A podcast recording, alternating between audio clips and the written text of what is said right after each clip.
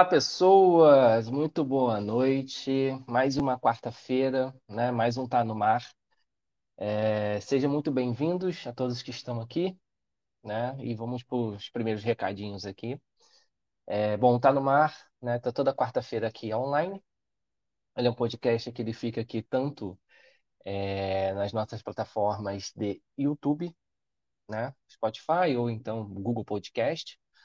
E nesses pontos eles ficam offline, né? Então aqui a gente tem toda quarta somente o ao vivo. Então você pode interagir, pode fazer sua pergunta aqui no chat aqui do lado, é, tá com a gente aí participando, tá? E, e vamos lá que hoje tem bastante bastante assunto aí com a Cris Amaral, muitas histórias, muitos aprendizados, é, um baita mulherão aí. Então já vou colocá-la aqui daqui a pouquinho e queria queria falar um negócio para vocês.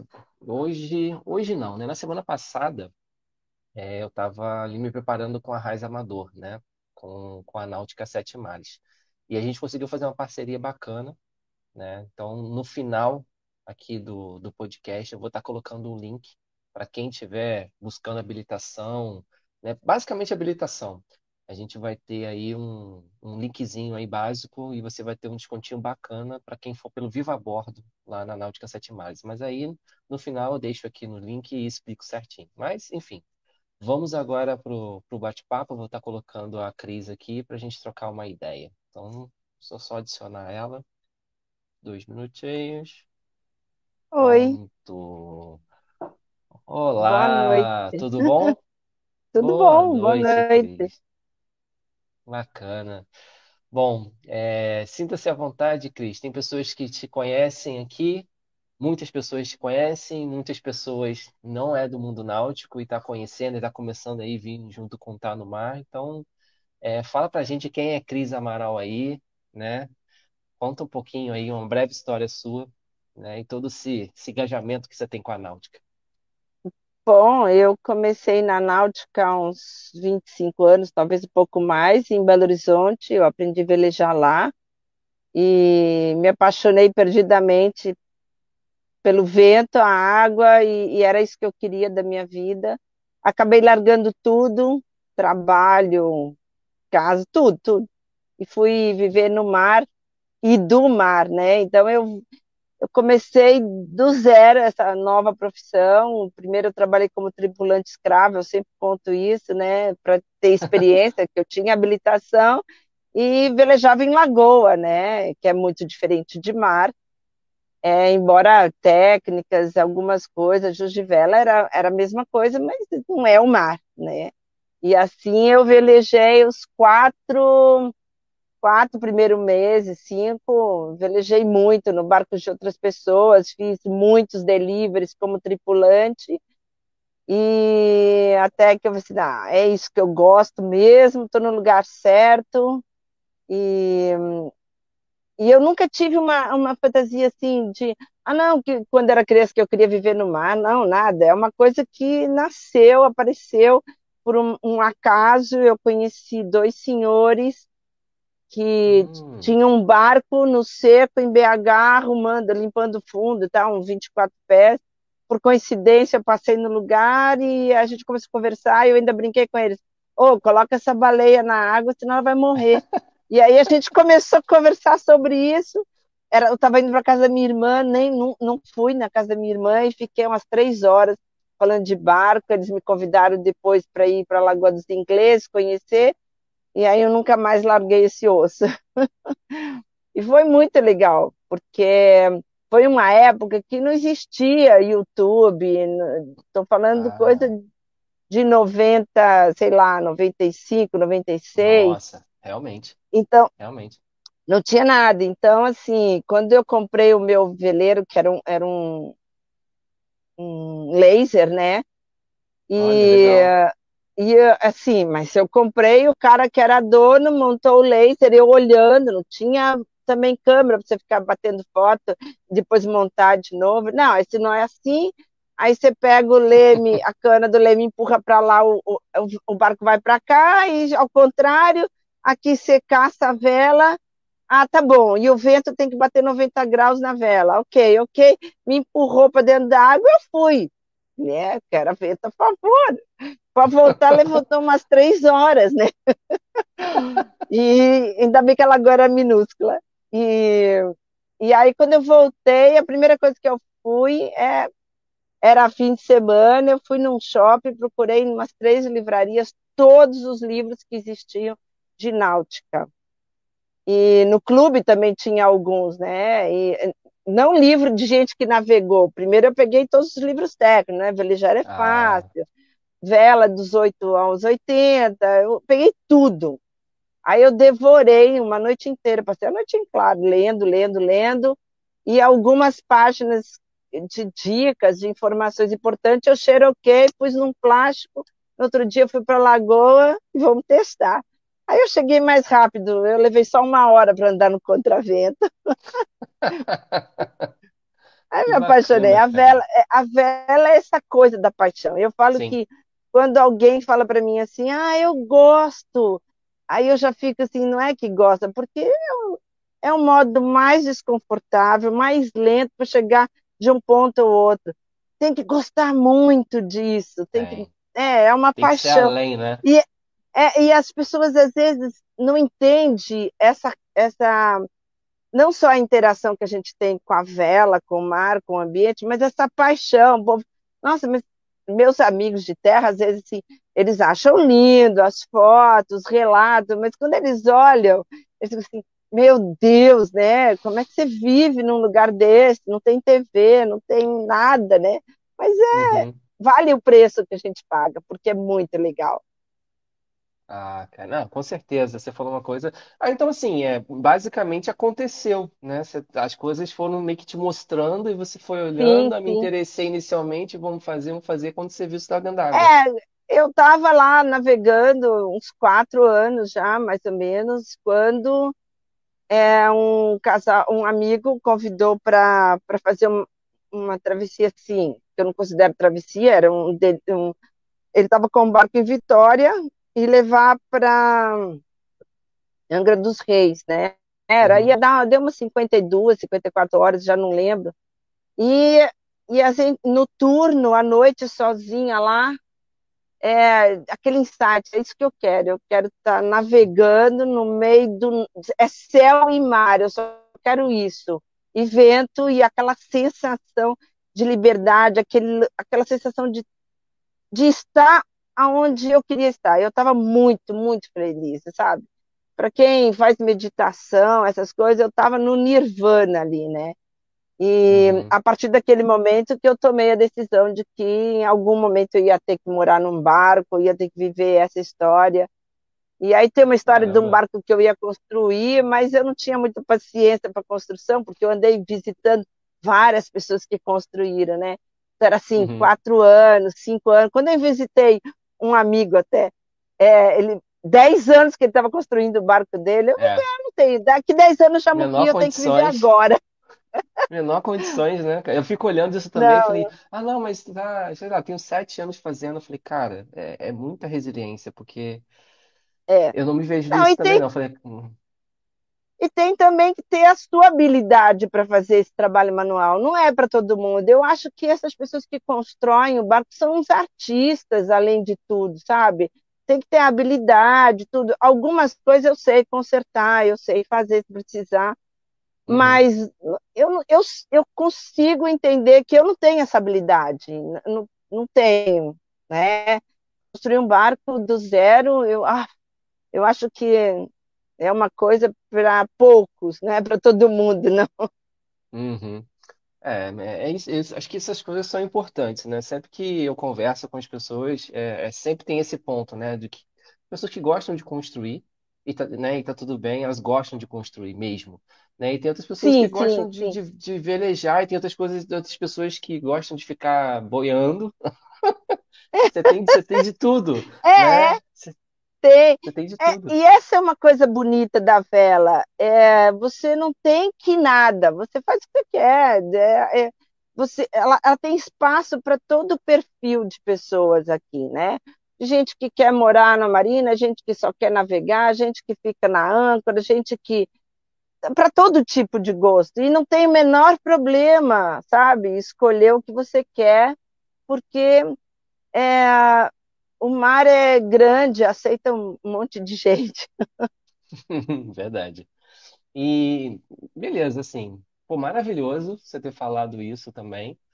É, E aonde que você, onde que você pegou mais habilidades? Assim, você falou assim, bom, beleza, eu tô navegando, igual você falou assim, eu tô ali meio que escrava naquele momento, e todo mundo fala bastante em questões de regata. Você vai aprender a velejar, é na regata, né? Do tipo assim, você vai pegar ali É, eu acho do que fino tem. do É, fino. É é, eu, necessário mesmo fazer uma regata? Porque tem gente que fala, não, para aprender a velejar mesmo, você tem que pegar uma regata aí. Mas realmente é necessário? É, é meio que obrigatório passar por aquilo ali? olha, eu acho que depende do que você quer na vela, depende Uhum, do que é o seu interesse. Para mim, é, eu considero que você vai estar pronto o dia que você fizer uma pequena viagem sozinho. Quer dizer, você, seu barco, e você experimentar tudo aquilo, você ser dono das suas decisões e da sua responsabilidade naquilo. Mas isso sou eu, eu entendi. acho isso para mim, entendeu? Eu acho que é uma experiência que te completa de um modo geral. Mas é, eu, eu acho que as travessias, os deliveries, as, as largas distâncias, as longas distâncias, muitos dias no mar, sabe? Cinco, seis, uma semana no mar, é, vai te dar um, um aprendizado que eu acho que ainda é mais importante do que só a teoria. É você aprender a conviver com as forças da natureza, aprender a respeitar, porque você não comanda nada, e eu falo que só o conhecimento que você tem técnico é que vai te dar instrumento para lidar com aquilo que você não, não, comanda, que são os ventos, as forças da natureza. Mas é, o conhecimento é libertador nesse sentido, ele vai te dar segurança, respaldo para você tomar atitudes, decisões, né? Isso que eu acho que é importante. É, mas a regata é um lugar onde eu aprendi muito, porque navegar sozinho, tudo isso, você tem mais tempo de tomar decisão, você tem mais é, espaço, né? Lá em Minas a gente fala lazeira para fazer alguma cagadinha e consertar rapidinho. Na regata, você tem que quebrou, conserta, arruma, né? E tem que ser rápido, é rápido. As decisões têm que ser rápidas. E outra, você nunca faz uma regata em solitário. A maioria das vezes está cheio de gente a bordo. E, Uhum, e numa equipe, é, você tem vários níveis de competência técnica, de experiência. E é muito legal porque essa a, a troca ela acaba sendo intensa. Né? Eu lembro que na Itália eu trabalhei 12 anos num barco é, que a, a, a, regata, o período de regata, ele fazia férias, eu ficava lá muito nas férias também do barco, como trabalhando como charter, mas na época de regata nós éramos 16 tripulantes. Os Caramba, hein? quatro proeiros, os quatro proeiros eram, eram de uma agilidade. Quer dizer, eu achava que eu era boa. Quando eu fui conhecer eles trabalhando, eu não sei nada. Entendeu? Eles montando um balão. A gente teve, a gente eh, chama calça, né? A parte que reveste a alma do cabo, da escota, né? Da, da vela, da, no caso do gênero que a gente estava usando, arrebentou, puiu e arrebentou. O rapaz subiu no, na, com uma driça e uma outra gente segurando uma contradriça, uma contra, como se fosse um burro segurando ele para ele não bater. Ele foi lá e Uhum. trocou a gente não aliviou em nada, o timoneiro não aliviou em nada. O barco andando 10, 12 nós, porque eram 80 pés, né? Caramba, E aí, como o nível de segurança que as pessoas trabalham Uhum. E, e essas decisões, é lógico que antes dele subir e resolver isso, todas as manobras foram faladas antes, mas era uma equipe que a gente treinava de segunda a sexta, duas a três horas Ah, por dia, todos os dias. Então a gente de olhar um para o outro, sabe? Essa coisa da regata é importante porque é o seguinte: você só vai para trás de um timão, ser um timoneiro bom, quando você já passou de proa a popa, de todas as funções no barco, porque você vai saber é, como exigir o trabalho do outro, esperar o tempo de ter que ser feito, porque às vezes você está com uma pressa, okay, mas você sabe que aquilo leva um tempo para ser feito, né? Um, um, uma subida né, de, um, de, um, de um pau de espia, essas coisas todas. Então, é, toda essa estrutura que você vai aprendendo, e outra, quem está na secretaria olhar o, quem está na proa, e aí vira uma cadeia, e, você não está olhando para o lado, não está tirando foto, não está tirando... sabe, a gente fazia regado, não podia ter telefone, podia... para você ter uma ideia, quando tinha foto, tinha um fotógrafo profissional lá na popa, paradinho, ele que fazia as fotos, a gente não fazia nada, né, nesse aspecto. Era concentração uhum. o tempo inteiro, porque primeiro que o barco era muito grande, um, um, uma distração mínima, a gente podia provocar um acidente grave, né? E é então você força, tinha que olhar, né? é muita força. É, você ter uma ideia, a gente, o mastro tinha é, 24, 26 metros e a, retranca 12 metros, né? Nossa. A área vélica era absurda. Absurda. Mas você ap aprende muito, porque a gente tinha runner, tinha, tinha uns ajustes é, que cada um que ia fazer, ia dar um bordo, é, era preparado. A proa falava, ok, ia, tinha que ter três fases, até que o, o timoneiro, ok, todo mundo pronto, vai fazer o bordo, né? Que ele cantava a, a manobra. E nas travessias que, que eu faço com as minhas alunas e alunos, muito isso. Toda manobra é falada antes, explicada antes, mesmo que seja muito rapidamente por alguma emergência. Porque você gritar para alguém, orça, caça, não sei o quê, a pessoa fica perdida. É lógico, eu estou dando Sim. aula, eu tenho que explicar por quê, né? Mas toda vez que você pensa a manobra antes, por exemplo, quando eu, meu sócio, um amigo que a gente está, vamos supor, lá nas altas, altas latitudes que a gente vai muito, toda vez que a gente vai risar, não sei o quê, a gente combina a manobra antes. Vamos fazer isso, isso, que você acha, ah, não, vamos fazer aquilo. Já está combinado, então aquilo é, a, o barco e as manobras que você faz são um pouco a extensão do seu corpo, sabe? Você já sabe onde estão os cabos, os risos, as adriças, as escotas. Então você, porque você pediu, ah, não, aquele cabo, uh, eu morro de rico quando você fala assim, não, o cabo azul, né? Aí a pessoa vai num, tem um risquinho azul e amarelo, não, é o outro azul. Então a pessoa, quando entra no barco, ela tem que saber ela tem que saber onde está tudo, de que cor que é e saber como é que fazer, eu falo muito isso, fazer o percurso dos cabos e adriças e risos para ver por onde passa, se está tudo ok, até no checklist antes de navegar, né? É então, técnico, né? É, mas é aquele é um aprendizado incrível. Eu, eu estive com, com pessoas que campeão italiano, campeão, campeão europeu, né? Então você aprende uhum. muito com eles, principalmente de observar o feeling que eles têm para as coisas, né? E eu acho que para mim foi uma ótima escola, né? Legal, mas, mas não que eu corra regata nível máximo porque eu quero competir, não é isso. Mas aquela a capacidade de você ter um conhecimento técnico de tomar uma decisão rápida para resolver um problema, né? Isso uhum. eu acho que foi o que melhorou. E, além do que, eu gosto de travessia, eu gosto de longas distâncias, eu gosto de ficar dias e dias no mar, né? Então, não, não precisa ser muito rápido. É, você falando agora dessa questão, é, e assim, eu, eu tinha muito, quando eu comecei a olhar para a vela e me interessar assim, eu tinha um ranço bizarro de regata. Eu falo, não, isso é esporte, eu não tô afim. Não, ah, tá maluco. Não. Você fala, eu sempre olhava pro Cruzeiro e para mim era Cruzeiro e pronto. E aí eu fui conversando com as pessoas, fui vendo, fui lendo e eu comecei a entrar nessa, nessa questão de falar, cara, tem uma simbiose ali envolvida, sabe? É, as coisas são. Você pega um feeling que quando você tiver em tal situação, aquilo vai ser tão automático, né? Porque, assim, por mais que você Exato. fale, né?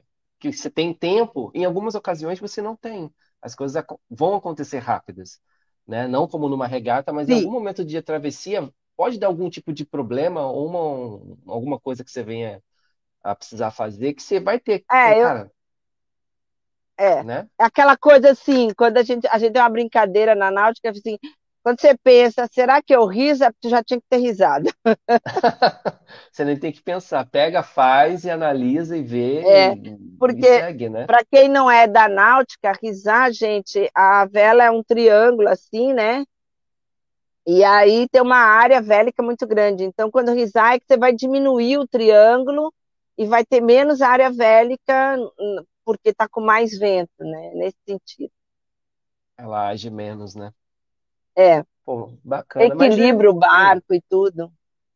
Ah, sim, é verdade, é verdade. Manter ele mais estável, né? Não fica Sim, tão sim. bobo, né? Exato. É, Você pode perder o leme quando, quando isso acontece, né? é verdade. E aí, depois dessa experiência que você teve de 12 anos, né, em regata, trabalhando, é porque ali é um trabalho, né? As pessoas acham que o pessoal tá ali, é esporte, mas você ganha, Hum, você, você é pago para fazer aquilo, você se É, dedica, né? Você dobrar treina, aquilo vela, tirar, pôr, consertar o que quebrou. É um trampo. Exatamente, é trabalho, é trabalho. Eu me divirto com o meu trabalho, mas é trabalho. É porque pra gente aqui é, é- não é uma realidade. As pessoas não é. Você tem que estar muito dentro da vela pesquisando para Não, você olhar lá fora e ver e falar assim, não, mas o cara, mas ele ganha para fazer aquilo ali? Aquilo ali, né? Ele ganha para fazer aquilo ali? é, Ganha. nossa, Agora vai, vai fazer aquilo ali na tem, performance tem, da- dele. é, tem timoneiro que ganha de dois mil a, a 3 mil euros por regata, Olha só. só para timonear. Mas também já vi timoneiro que perdeu regata, perdeu emprego, troca. Eu já Ah, vi isso. entendi. É, então não é.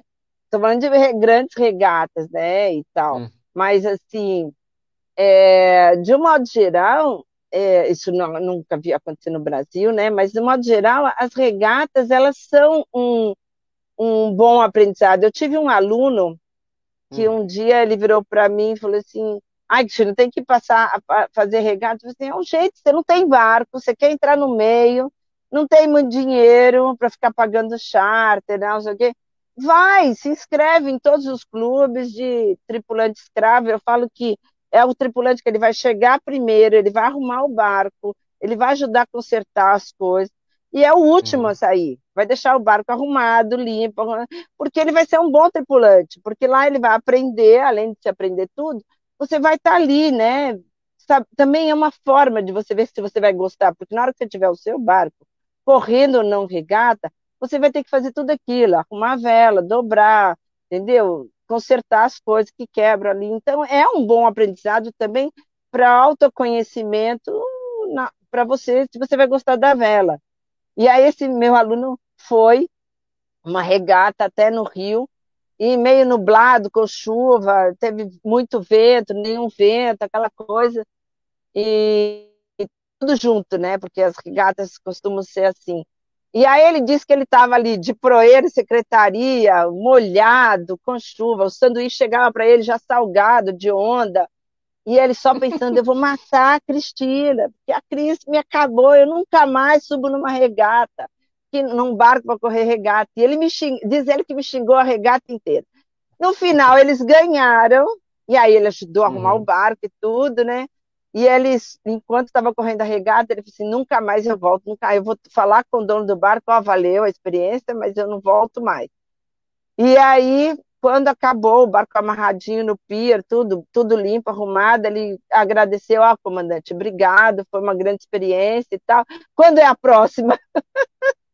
Desistiu, né? Aí, é, acabou que não desistiu. É aquela assim, quando é a próxima regata? Já, já pegou o bichinho, já pegou.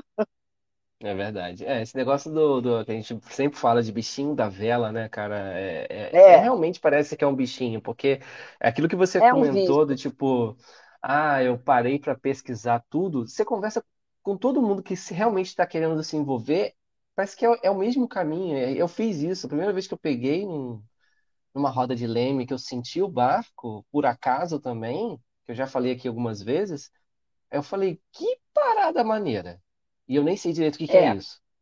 E eu saí da- daquele, é, daquele veleiro ali, eu comecei, comecei, comecei, e não parei mais. E até hoje é isso. É, Você não para de pesquisar, é assunto que não acaba mais, e você tem. E, e- e são assuntos é, que é, você é, tem que é fixar a apaixonante. informação, né? É É, apaixonante. É... O, o- mar em si, ele é ele é apaixonante, né? É, é muito é. grande, é muito forte, é.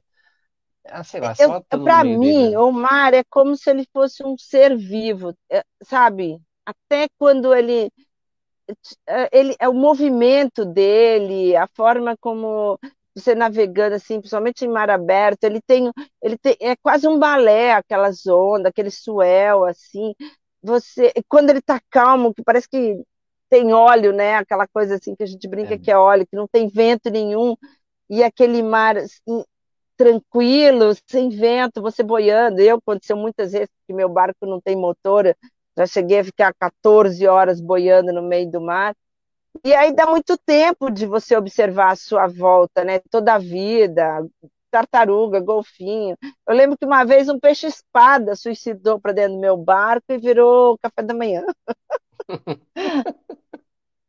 Ai, bacana. foi presente do céu, quer dizer, dos mares, né? É verdade. Mas isso é. E você falou um negócio que é interessante, né? Você teve um veleiro, até onde eu dei uma leve pesquisada ali, que até hoje não tem, hoje você tem, né? Mas Não, não. Não, não, não, não, não, não. Não. É, eu falo que assim, eu tenho, é, eu prefiro uma boa mastreação nova do que um motor. Mas é porque eu comecei na legal. vela só por vela, né? É Uhum, lógico que se eu vou fazer uma travessia, eu, que- eu vou rever como é que está o motor, vou querer saber como é que está essa situação, é lógico, né? Mas se você tem um barco com uma boa mastreação, é, tudo revisado e tal, eu confio muito mais nisso, sabe? Porque no meio do, do mar é o que conta isso. É o, é a sua relação. A gente sempre tem mais vento no meio do mar do que, né?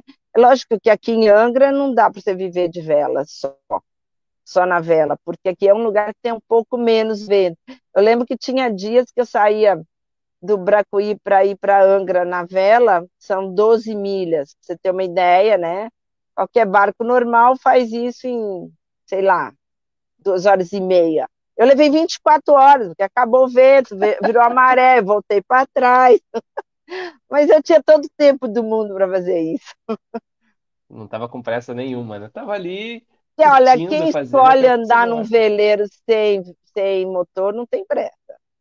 É, Eu falo não. que é, a, a vela é, não é ah, chegar em algum lugar. A vela é só consequência do caminho, né? É, não pode ter Porque pressa. Quem tá na vela, Não, não. pressa, É, eu esquece. trabalhei algumas vezes com lanche, né? Porque eu, eu sou skipper, já trabalhei com, tanto com lanche e tal, com mega veleiros e tal. É, a lancha é chegar no destino rápido, aproveitar o máximo de tempo no destino e depois voltar rápido também. O que Uhum. é bem diferente do aspecto do veleiro que você aproveita, tira foto, olha em volta. Gostou, dá mais meia volta, olha de novo desvia, ah, não, aqui é mais bonito que ali, vamos parar naquela praia. Aí para lá e desiste do outro lugar que ia. Ou se o vento mudou, você procura um outro lugar para ir. Você Então, observa mais no veleiro, né? Eu acho que a, a sim, integração que o veleiro tem com o mar, por questões da velocidade, falta é. de Lá ausência em de é, barulho de motor, sim, né? Salvador, eu, a gente tinha muito isso. O povo juntava na, na, na sexta-feira, assim, para que lado o vento está soprando? Aí, ah, Itaparica. Aí ia todo mundo com o vento a favor para Itaparica. Eles falavam que quem gosta de contravento é regateiro. Aí só anda, só, a gente só ia para onde o vento era a favor. Legal, cara. Pô, grandes experiências aí, né, o, Cris?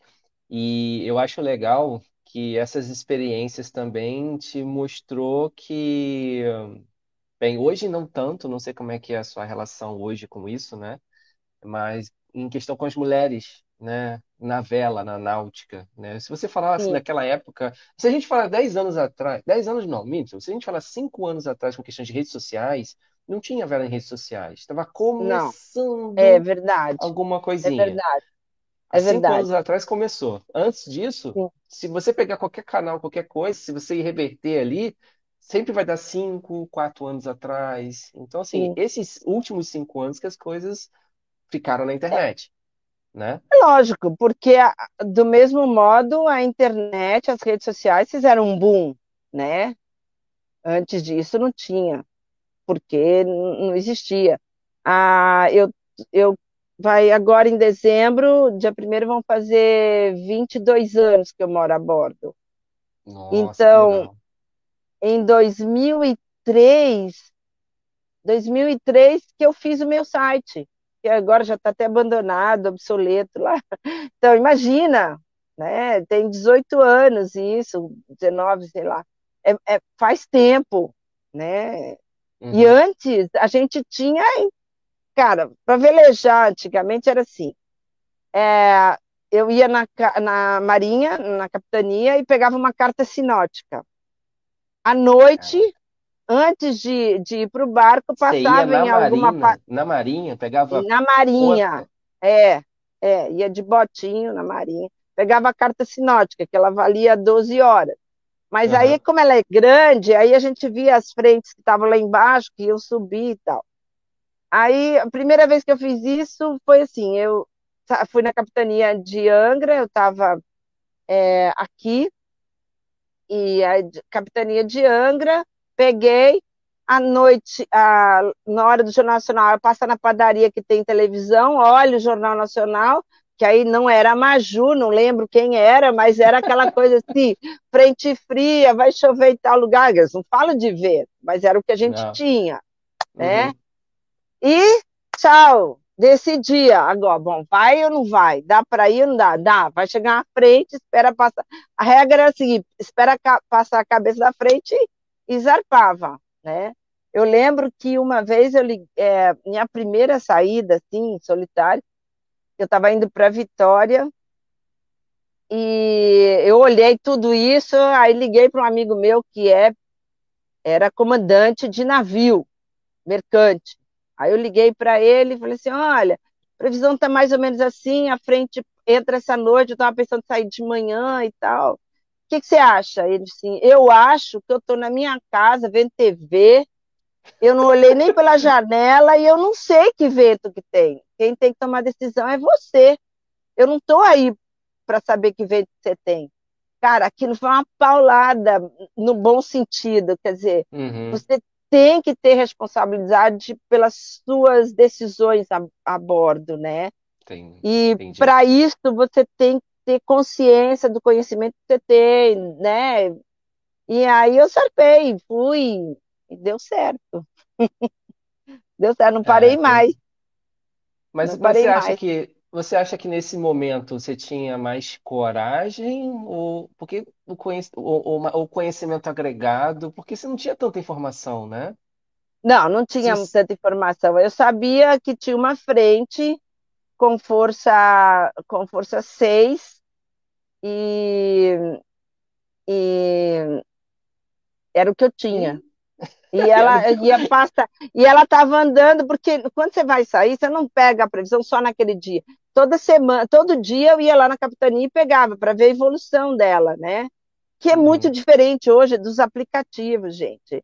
Era uma carta, a, a, a frente fria estava aqui, aí ela no, no, em 24 horas ela estava aqui, então você ia fazendo o cálculo da velocidade dela, tanto que ela estava indo, né? E era o que uhum, tinha. É, mais ou menos 2003, 2004, a gente tinha o, o, o INPE, que também dava de uma semana, né, a direção do vento, aí já era uma evolução. Mas a gente estava falando das mulheres, nesse meio de uhum, caminho, eu, eu conheci várias é, mulheres embarcadas, né, eram geralmente namorada, esposa, né, às vezes famílias inteiras no barco. Era uma coisa assim, quando eu vim embora de Salvador sozinha, é, tinha uma aposta, uma aposta, se eu ia passar do Farol da Barra, se eu ia chegar em Morro de São Paulo, né? Era assim, cada vez que eu avançava um pouquinho, não tinha rastreador, não tinha spot para saber onde eu estava.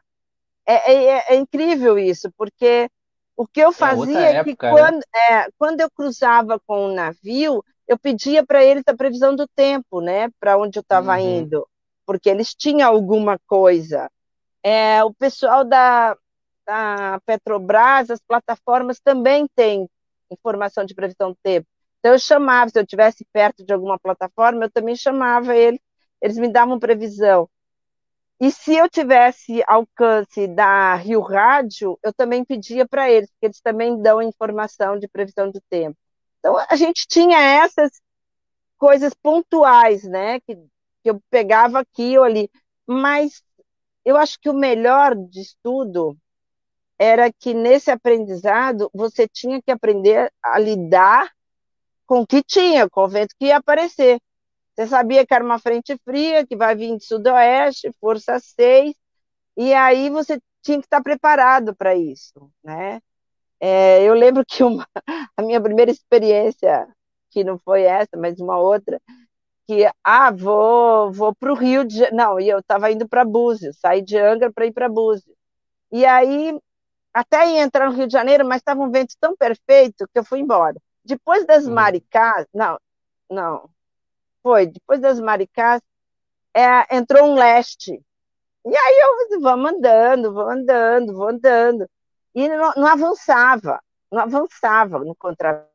O barco andava um nó, né? E eu devia estar, não sei, dava mais de 20, 25 nós.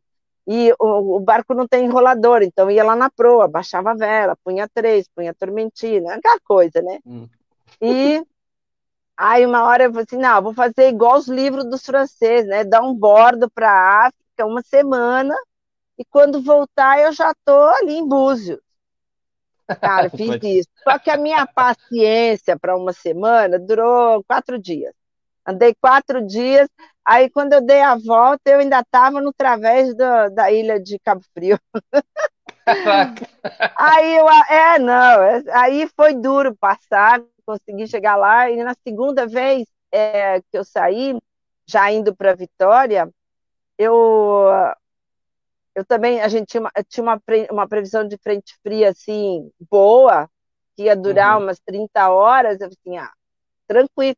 O problema mesmo é que minhas experiências eram em barcos grandes, e a velocidade média do meu barco é três nós, né? Então, os meus cálculos se perdiam dia, aquele negócio do ETA nem existia.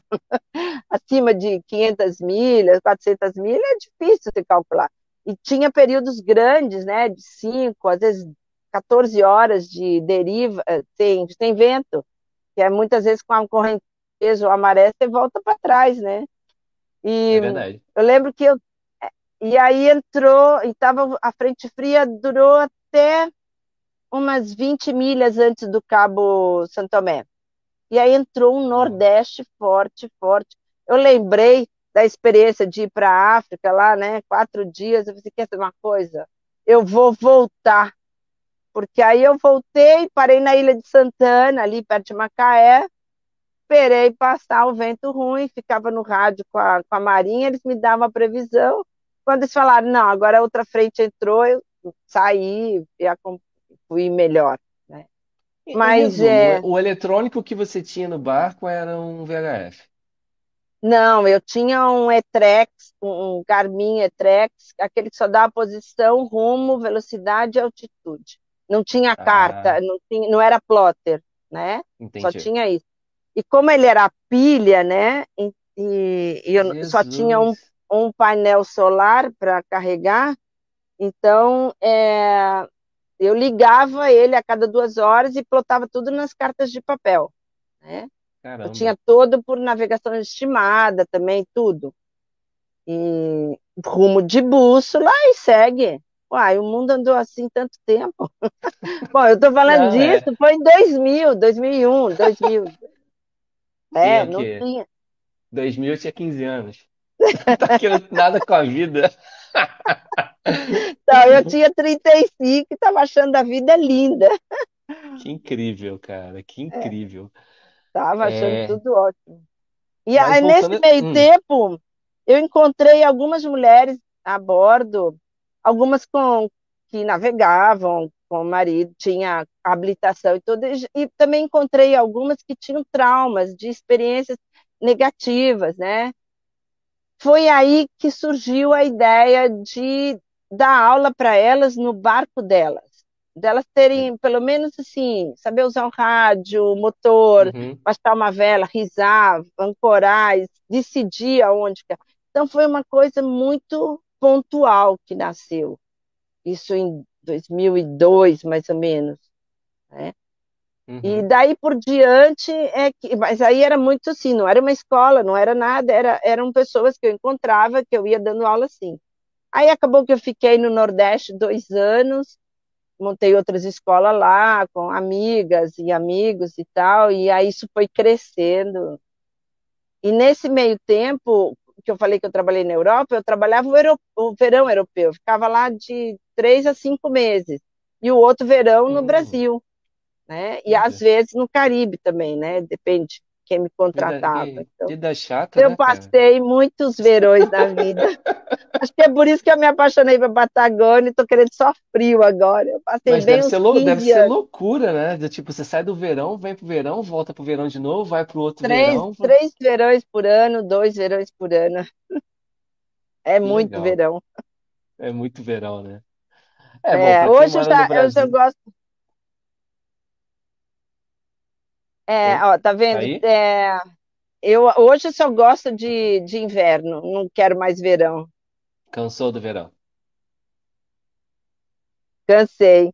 Eu estou vendo aqui, as pessoas estão falando, tem muito, muitos amigos meus aqui mandando mensagens, e eu vi a Judite, a Maria, que a gente está trabalhando num projeto bem legal, e eu Olha gostaria só. até de dar uma faladinha justamente sobre Pode a falar. forma gente- da gente é, ter um facilitador, de ter um ambiente legal para as mulheres na vela, né? Na própria escola, nas escolas, nas competições, nos clubes, né? A gente está tentando que, que fique um ambiente legal, porque ainda tem muita brincadeira machista, tem muita gozação, as Tem. piadinhas que a gente perde a paciência, mas eu, eu aprendi a conviver com isso. E eu acho o seguinte, no ambiente da Europa que eu estava de regata, eu era um dos caras. Não é que eles me tratavam diferente porque eu era mulher, mas não é porque era bom também porque me trataram um dos caras. Eu não fazia Uhum, diferença para eles.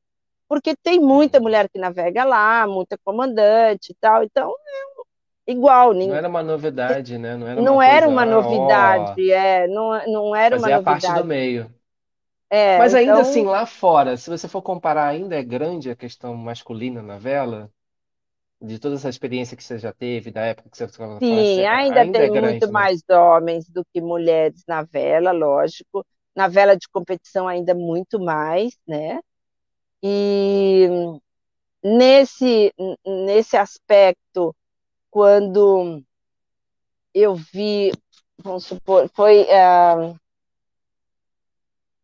lá na, na Patagônia, tem, Uhum. tem uma escola de vela para criança, ela é gratuita, todo mundo que aparecer lá pode assistir aula, ter aula e tal. E Ah, aí o, o diretor da vela falou assim, olha, a gente está com um problema que as meninas não estão querendo mais vir porque muita competição, é muita regata, elas não querem fazer parte disso, não sei o quê. E aí eu fui lá em 2018, e aí eu, eu falei com as meninas, foi bem uma palestra, mas a gente falou, Uhum. mostrou um barco, a gente velejou junto, e aí eu coloquei a vela como é uma coisa que, para mim, eu vejo como a vela não é só um esporte, ela pode ser uma profissão, ela pode ser um estilo de vida, ela pode ser um monte de coisa sem ser Olimpíadas, regatas e campeonatos, né? E às vezes é, esbarra no, no aluno essa coisa da competição que eles não querem, né? E aí, quando ele vê como profissão, hoje tem alunos nossos lá que estão fazendo travessia da Holanda, é, foram para a Holanda de avião e estão voltando num barco de madeira, com mais de madeira para o Horn, entendeu? Uhum. Tem, é, tem meninas que aprenderam e já estão, já fizeram a travessia do Pacífico, já subiram todos aqueles fiordes, porque começaram a investir nisso, tiraram a habilitação, então já, já estão com 16, 17 anos, fizeram habilitação, cursos profissionalizantes mesmo dentro da Marinha chilena e do, da Argentina. Eu tenho ah, clientes que as filhas vinham fazer charter comigo por cinco, seis anos, às vezes, e que às vezes uma delas outro dia me ligou, acho, no ano da pandemia, me ligou como, olha, eu decidi seguir a profissão de navegadora e habilitação, tudo assim por sua causa, porque eu achei que tudo que você mostrou para mim nesse mundo era uma opção de profissão muito legal, né? Então, eu acho que a gente também pode abrir a vela para mostrar exatamente esse aspecto. Ela tem um ramo muito grande de profissionalismo, né? Você pode trabalhar com isso. E, e pode, essa é a vantagem, você pode até começar um pouco mais velho. Você precisa, uhum. porque para competição você precisa começar cedo, né? E para velejar e para ser um profissional dessa área, é, você não precisa começar tão cedo assim na vela, né? ela, ela, ela recebe nesse aspecto as pessoas. Eu aprendi a velejar tarde, teoricamente, né? Então, é, isso eu acho que faz diferença, né? Faz muita diferença. Entendi, entendi, legal. E, e hoje, assim, depois desse boom que a gente teve, vamos dizer assim, né? É, o que, que você acha que o que você acha que vem facilitando uh, essa questão com as mulheres entrarem mais na vela? Porque eu vejo bastante mulheres entrando na vela, vejo velejando, vejo mulheres Amém. velejando bastante, Amém. de king, sabe? Amém. Crianças, crianças no, no que eu chamo de, eu tô louca para, tô louca para minha filha fazer sete anos logo para enfiar dentro de uma banheirinha, sabe? Mas ela ainda vai fazer cinco. Então eu falei, não, eu ah. enfio ela na banheirinha, mas junto. Né? Ano que mas... vem ela já, já consegue fazer umas aulinhas assim básicas. É, mas brincadeiras. Se ela souber nadar direitinho, e se você levar ela no barco com você, ela já tem uma noção. Com seis anos já consegue alguma coisa nesse nível, né? É, uhum. Eu não sei, eu acho que hum, de alguma forma é, as mulheres que estão chegando na vela hoje, elas estão chegando com as próprias pernas, entendeu? Elas não uhum. estão sendo levadas por, por, pelo marido, pelo pai. Então, é, eu vejo muito isso. Muita gente chegando agora na vela, estou falando de gente nova, não pela idade, nova de Sim. vela, né? Porque Sim. tem pessoas começando a velejar com 40, 50 anos e está mandando Conhecendo ver. O mundo, tenho... né? Exato. E se permitindo a viver essas coisas. E eu acho que a mídia, todas essas redes sociais também ajudaram a abrir e tirar um pouco do estigma, né? Que é um, um, um esporte masculino, que é um mundo que você precisa fazer força, né?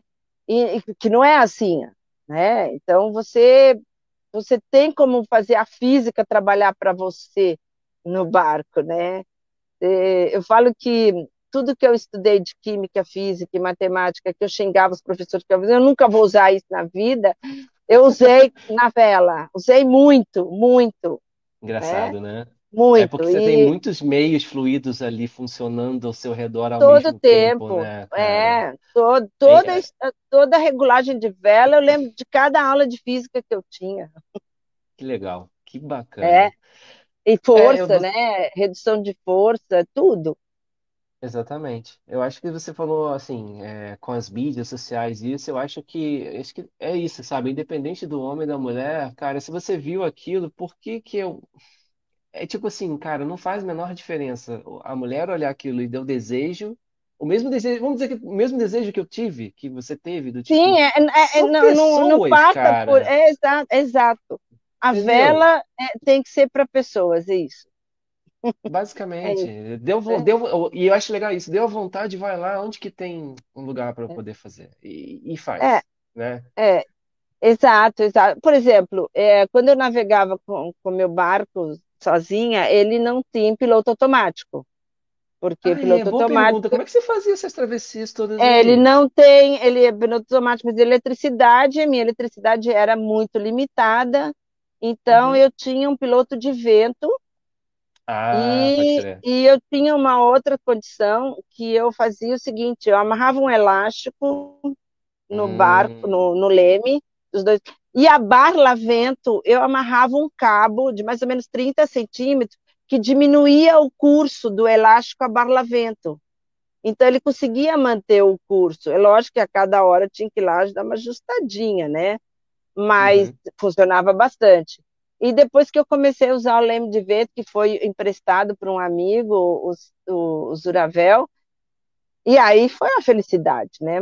Mas o, o leme de vento só funciona quando tem vento. Mas é, o barco também não andava quando não tinha vento, então tá bom. Tava certo, né? Sem motor, Tava, então funcionava. fazia total sentido. Não, ele fazia a bordo com leme de vento e tudo. É lógico que um barco pequeno é tudo muito mais fácil, né? Eu uhum. conseguia uhum. fazer um bordo, assim, subir, baixar a drisca com uma mão, caçar com a outra e tal. Ele é pequeno, as forças que você tem que fazer são menores, né? Do uhum. que um uhum. barco muito grande.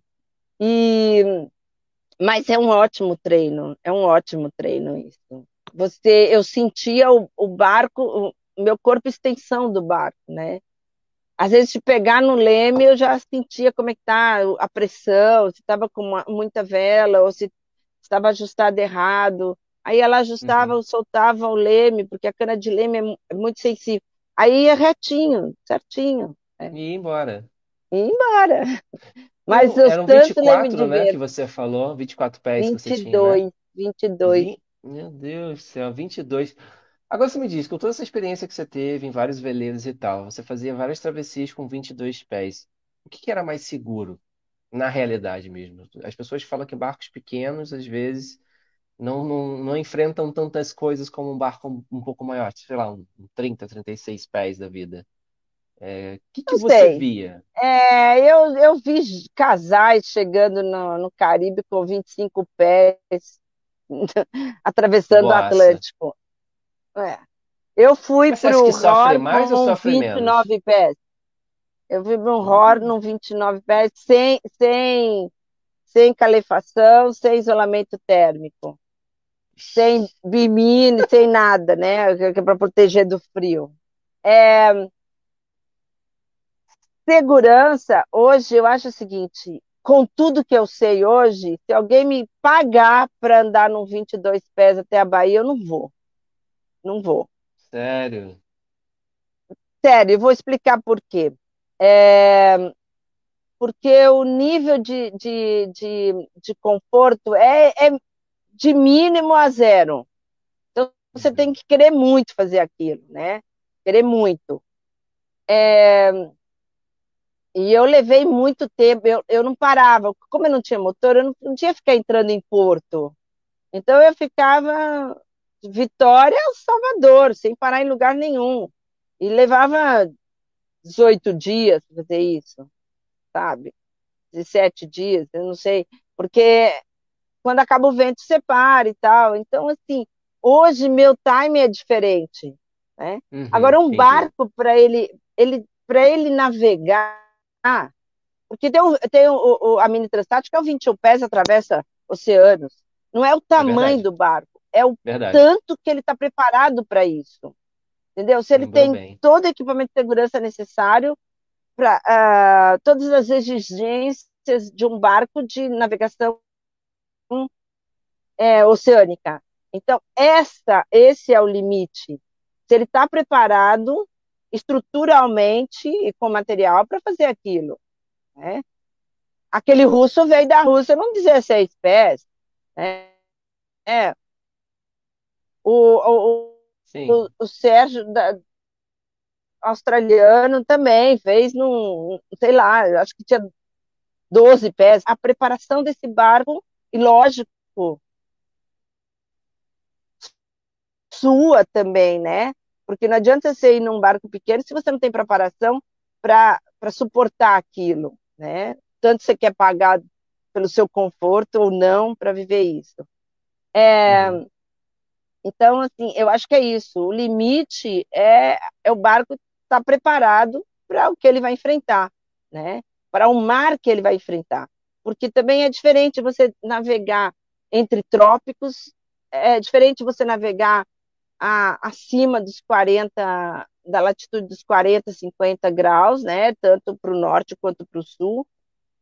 é, são, são condições é, que exigem do barco é, esforços diferentes, né? Então, isso Entendi. também tem a ver, tem a ver. Eu falo que as pessoas que querem comprar, meus alunos que querem comprar o primeiro barco e tal, é, eu sempre falo isso. Para que que você quer um barco? Você vai a, fazer o que com ele? Vai aonde? Porque aí vai depender a, o tipo de barco que você tem que comprar, com as condições que você precisa e tal, né? E, é e se preparar para cada um, cada um que você vai falar de veleiro, você vai falar assim, ah, se você chegar para cada pessoa, falar assim, ah, eu quero um veleiro X, é engraçado que cada pessoa vai te falar uma coisa diferente. Sim. Vai se encontrar em algum momento, mas hum, você vai falar, então, o cara que fala do Brasília, que vai falar do Fast, que vai falar. de- falar, eu quero isso aqui, mas por que que o cara lá me falou de uma maneira diferente, essa pessoa me falou de uma outra maneira? Então, assim, Sim, sim. é, é muito engraçado isso, né? E Porque eu também acho tem a que ver não com a existe o barco percepção. ideal. Não existe o barco ideal. O barco é, é, aquilo que você vai fazer com ele. Se você vai querer ir para a Antártica, é um tipo de barco. Se você quer ir para o Caribe, cada, cada lugar, cada coisa que você vai fazer, se você vai querer correr regatas, tem a ver com o que você vai decidir para o barco que você vai ter, né? É lógico que também tem que Uhum. contar com o seu bolso aí. Então, se você Ah, tem óbvio. uma limitação para comprar um, um tamanho de barco e você quer fazer uma coisa, então talvez comprar um menor melhor, né, do que um maior pior, sei lá.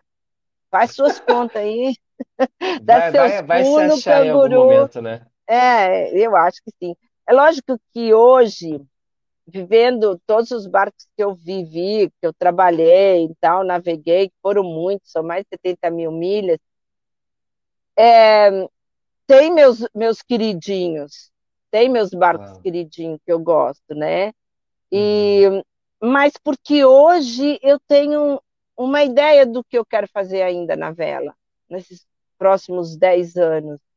Então, esses barcos são bons para isso que eu quero fazer, né? Entendi, claro, Mas entendi. é, eu acho que o barco ideal vai depender do que você quer, para onde você vai, o que você vai fazer com ele. Porque tudo isso interfere. Vamos supor, gente que faz charter, um barco pequeno, não cabe Não gente ali, né? não é confortável, né? Para uma família, né, que as crianças, que tenham crianças assim, um animal, tudo isso você tem que olhar, levar em consideração, né? Porque às vezes numa família é, tem que ver de quem que é o sonho, né? De quem é mais forte o sonho. E se todo mundo está é. comprando essa ficha, né, para apostar nisso. Então, são, são poucas famílias que a gente vê que tem uma harmonia que todo mundo gosta, todo mundo está apaixonado por aquilo, todo mundo se quer estar aonde está, né? Com crianças pequenas é, é muito mais fácil, embora seja mais desgastante, mas criança Uhum. com época de escola já é difícil, tem que estudar, tem, né? Eu conheci várias famílias assim. Por exemplo, na Patagônia, o ano retrasado, eu conheci um, um, um casal canadense, eles estavam num 40 e poucos pés. 40 e pouco, que eu digo é uns em 42, 44. Eles tinham sete filhos a bordo e um cachorro. Caraca. É, e o barco tinha dois mastros, né? Era um sloop, era muito engraçado, que quando as crianças começavam a dar muito trabalho, a de três anos e o de cinco, eles punham num boldrier, naquelas cadeirinhas de, de rapel, aí amarrava cada um num- numa driça do mastro e deixava. Isso fazendo dois graus. Deixava os meninos ali umas duas horas brincando para lá e para cá. Que isso, que isso. É, pois é. Eu ficava brincando, os que vingar vai passar para dentro. E como, e como que você está com o seu projeto hoje? Você falou que, né, você acabou de dizer que a questão do veleiro que é o que você quer daqui a algum tempo da sua vida, e o, o projeto hoje com, com essas questões de, de velejadoras. Vocês têm grupos, vocês se conversam, tem projetos Sim, é, andando. são vários, é, são vários grupos femininos de vela, de capitãs, de, Pô, que legal. de, de gente que trabalha, das meninas que trabalham e vivem da náutica, né? Tem as de regata, tem um grupo técnico que a gente está fazendo umas cartilhas, assim, até a Maria, que já escreveu aí, estar com a gente, elas, eles correm regata, elas correm regata também. Então a gente tem muita, tem, tem grupos de mulheres no mundo inteiro também, nas redes sociais, que a gente discute sobre isso, desde o assédio até o problema com o mecânico, com os prestadores de serviço que não, que não, não ah, respeita, é. embroma, sabe? A gente tem isso. É, é, todo mundo tem, mas é, esse é um fator também que incomoda. É. Mas a, a, minha ideia ainda é explorar mais a região da Patagônia. Eu tenho um sócio lá e a ideia é continuar naquela região, que ela tem muito, muito. Além da beleza dos animais, ela tem muito para ser explorado. E é mais ou menos como se fosse uma graduação, sabe? A formatura das minhas alunas e navegar ah, nas altas entendi. latitudes porque a gente fa eu faço os cursos de navegação costeira, navegação oceânica, mas na hora que você vai navegar lá, lá foi um lugar, porque tem uma hora que eu falo que hum. navegar entre trópicos, depois de muito tempo, você está numa zona de conforto, sabe? É agradável uhum. e tudo. Quando você chega na, nas altas latitudes, é, é como se na hora que você sai de dentro do barco assim, você, tô vivo, né? Porque é sempre vento, é frio, então você tem que tomar cuidado com outros fatores que te passam despercebido, desde a alimentação, a vestimenta, a, por exemplo, os, a gente olha, vai nevar, a gente hum. tem que hum. pegar todos os cabos do barco e, e salgar eles, senão eles congelam, né? Ah, pode quebrar. Eu, eu lembro que a gente pendurava a roupa para secar e eu tenho uma blusa de lã grossa, de carneiro mesmo, aquelas coisas grossas. E eu pendurei dentro do bimim, do bimim tudo fechadinho, né? Quer dizer, tava frio, mas não tava congelado uhum. lá dentro. E a roupa congelou dura, assim, e eu fui brincar e eu quebrei as fibras, arrancou a, a, a manga, assim. Então, Caraca. os cabos, é, todos os cabos, tudo que você tem no barco, você tem que salgar antes, para eles não endurecerem demais e entrar muito vento e quebrar. Então, é, é, outro, é outro aspecto, sabe? De, Nossa, por exemplo, uma ancoragem não é você só olhar o fundo, a profundidade, né, a qualidade do fundo para saber, é, uhum. olhar a proteção dos ventos. Lá a gente tem que ancorar, amarrar em terra. Pode estar um dia lindo, pode estar zero, porque lá o tempo, a, a, a variação climática, em duas horas você passa do zero a, a 70 nós, né? Então, assim, pode durar três, quatro dias, como pode durar algumas poucas horas. E não dá tempo de você resolver o problema na hora que ele está acontecendo. Então, você tem que sempre adiantar isso. Então, chega numa ancoragem linda, perfeita, o, o mar está um espelho, você já amarra o barco todo. Se não tiver vento, ótimo. Se tiver vento, melhor ainda, já está amarrado porque você não consegue sair de bote para ir amarrar em terra, com 35 nós você já não consegue, já é difícil, né? Então, a gente sempre. E outra, você passa a observar a natureza o tempo hum. inteiro. Você está olhando assim, você olha a velocidade que as nuvens estão correndo. Até eu aprendi isso em 2018 com um, um comandante da Marinha Mercante aposentado da Austrália, se não me engano. E ele estava de veleiro lá, ele mora lá 14, 15 anos, e ele e a esposa. E eles falam, e ele falou o seguinte, porque ele tinha um monte de eletrônico no barco, né? Uhum. Transmiss, é, satélite para pegar é, um irídio para pegar previsão por satélite, aquela coisa toda. E aí eu fui lá no barco dele um dia para pegar previsão. E ele disse: Olha, quando você estiver no meio dos fiordes, você faz o seguinte: levanta e olha para o lado que as nuvens estão correndo. Se elas estão rápidas demais, mas está indo para o lugar que você quer ir, sai. Se elas estão indo contrário para onde você quer ir, volta para a cama e dorme. Você não tem que fazer, né? Simples não assim. luta contra a natureza. Ele falava assim: não lute contra a natureza. Caraca, que incrível. E assim, é... quando você falou que é diferente, é diferente como um todo, né? Se a gente tirar a parte do, do- da vela, Patagônia já é diferente como um todo né? E aí você inclui essa questão do barco, da vela. Sabe que lá tem muito barco de 19, 20, 22 pés no máximo. Tem muito. muitos. É mesmo? E eles navegam lá, navegam, entendeu? Regata lá é 25 não. Oba, tem pouco vento, 25, vamos todo mundo para regata. É, na, e navego, e põe balão, é, é impressionante isso, entendeu? É outra realidade. Tem que lidar crianças, com a realidade que tem, né? Bruna, um metro de neve, um metro de neve, as crianças montam o Optimist sem, sem leme e sem a bolina, né? Monta uhum. ele, desce o barranquinho que tem, cheio de um metro de neve, escorrega, cai na água e sai, monta e sai, vele, sai velejando. Eu não queria sair da cama e eles saíam para velejar. É essa coisa, esse espírito, sabe, de ok, eu gosto de velejar, esse é o que eu tenho, então aprende a conviver com isso. É. E, e é legal, e é legal, porque você, sim, eu falo que chegar lá no ROR é, hum. não é não é uma coisa do outro mundo, mas ela exigiu tanto de você chegar lá, tanto, que quando você chega é como se é, fosse ali é só cereja do bolo, sabe? Não é o é, Você ter é falado da questão do que... Horde, explica um pouquinho o que, que é o, o Cabo Hor para quem não conhece, né? Quem nunca ouviu falar Bom, sobre, sobre essa questão. Cabo Hor fica no sul da América do Sul. Depois dele, só a Antártica. É, não existe vida, não, desculpa, é, não existe terra abaixo disso sem ser Antártica, em nenhum dos três oceanos, né?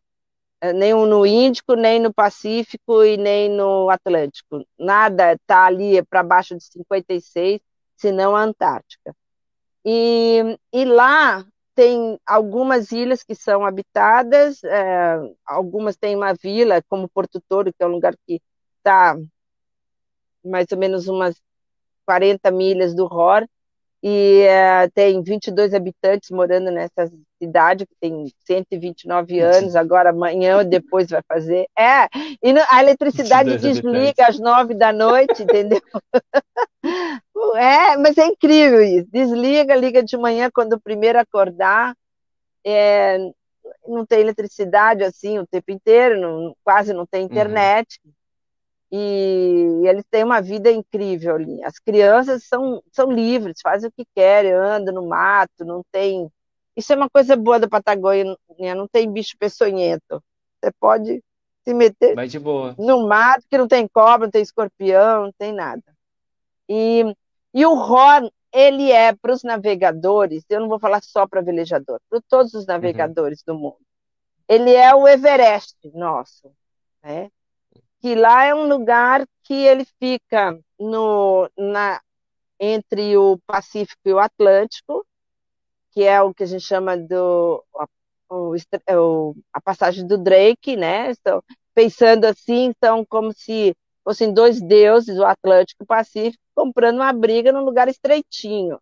Né? Cabo é um lugar que é, geograficamente diz é, ele tem condições eh, de água mais baixa, de uma profundidade grande. Então, o mar cresce nesse lugar, ali o, o vento faz a curva mesmo. Então, pode ser, a gente já viu ali mais de 70, 80 nós, né?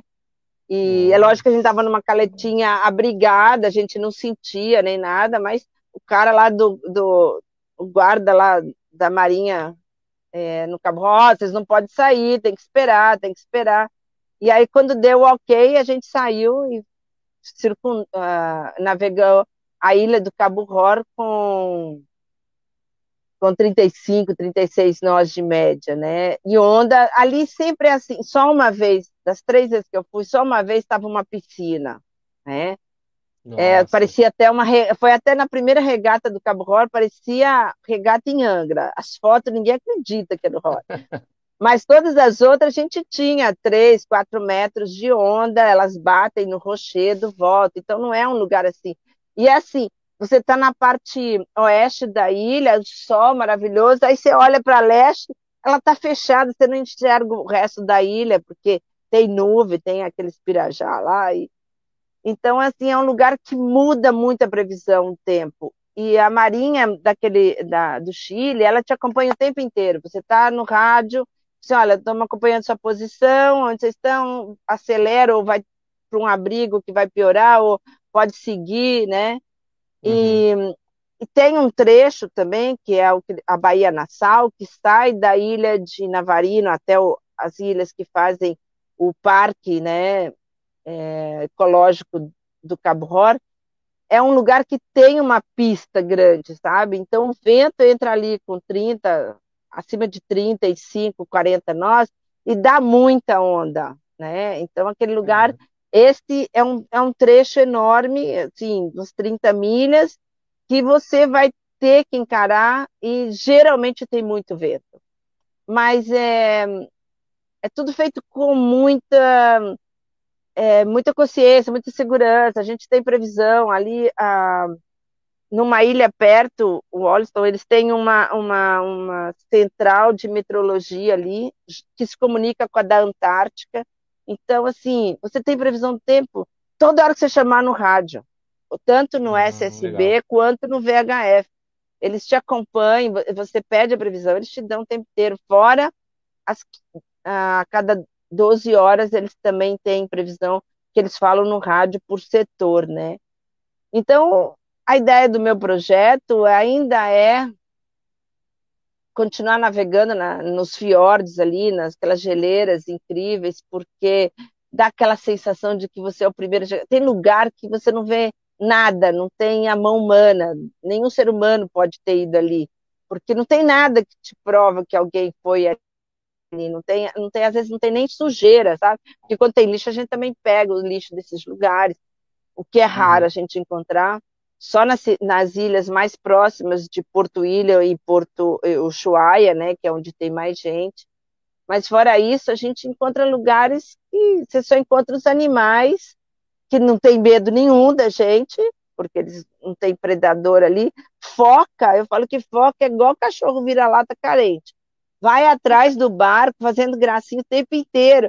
A gente não pode nem dar muita bola, senão elas sobem, né? E eu falo foca, mas não é foca, aqueles leão marinho, né? Aqueles, aqueles bichos grandes. Cara, que incrível. É, você tá passando aqui, eu tô imaginando aqui os lugares assim que é meio, meio não, né? Quase intocados assim, você ali com com o teu veleiro ali, com aquela paz, com cara, é, só vivendo. Eu, eu tô tentando pensar assim, mas é só Se vivendo, né? você já leu, é, você já leu aqueles livros de gente que dá a volta ao mundo, até do Fernando de Magalhães, que passou ali, do, do da expedição de Darwin, né, que passou com o Beagle ali, que até levou o nome do, do canal, Uhum. levou o nome do barco dele. Todas as descrições que eles têm, é, você passa por esses lugares, elas são exatamente como sempre foram. Quando ele fala, né, das ondas nos penhascos, assim, você tá ali olhando as ondas nos penhascos, e é o mesmo penhasco, são assim, as árvores tão, que estão lá sempre estiveram, aquele gelo sempre teve ali. Então, todas as situações que eles passaram com o vento, o, o, o Slocum também, ele ficou ali um mês numa calada, uma, numa caleta, que chama caleta, é uma, uma baía abrigada bem pequenininha, ele ficou um mês que ele não conseguia sair dali, porque os ventos não paravam, né? Porque era muito vento contra, ele estava atravessando o, o Estreito de Magalhães. Então, quando você lê esses livros e de repente você está nesse lugar vivendo essa experiência e tudo está como sempre esteve, nossa, é, é fascinante porque você também se transporta no tempo. Eu fico imaginando, por exemplo, quando chegou, Martin Vaz chegou aqui em Angra, chegou no Rio de Janeiro e viu então você tira tudo, né? Você tira a ponte, Uhum. tira as casas, e fica... você não consegue imaginar tudo.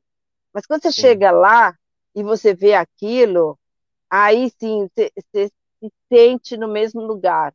Você, você sente o que eles também sentiram naquele vivendo aquela experiência, né? E isso é uma é uma forma para mim é, é, eu me sinto viva ali. É É incrível, incrível. sabe? porque ela é, é um lugar que exige de você, você não vai navegar na zona de conforto, não existe assim, sabe, Angra dos Reis, assim, sentado com a cockpit, liga o piloto, fica lá olhando, tem uns que lá com a cervejinha, não, não lá zero isso, meu filho. Você tem que estar ligado em cada coisa que está acontecendo à sua volta, porque tem lugares é, que tem uns ventos canalizados assim. Eu vou explicar a forma de leigo que fica mais fácil para todo Uhum, mundo entender. São geleiras e ali naquele forma um vento meio cabalístico que ele desce e você não está vendo isso, porque está atrás de uma outra montanha.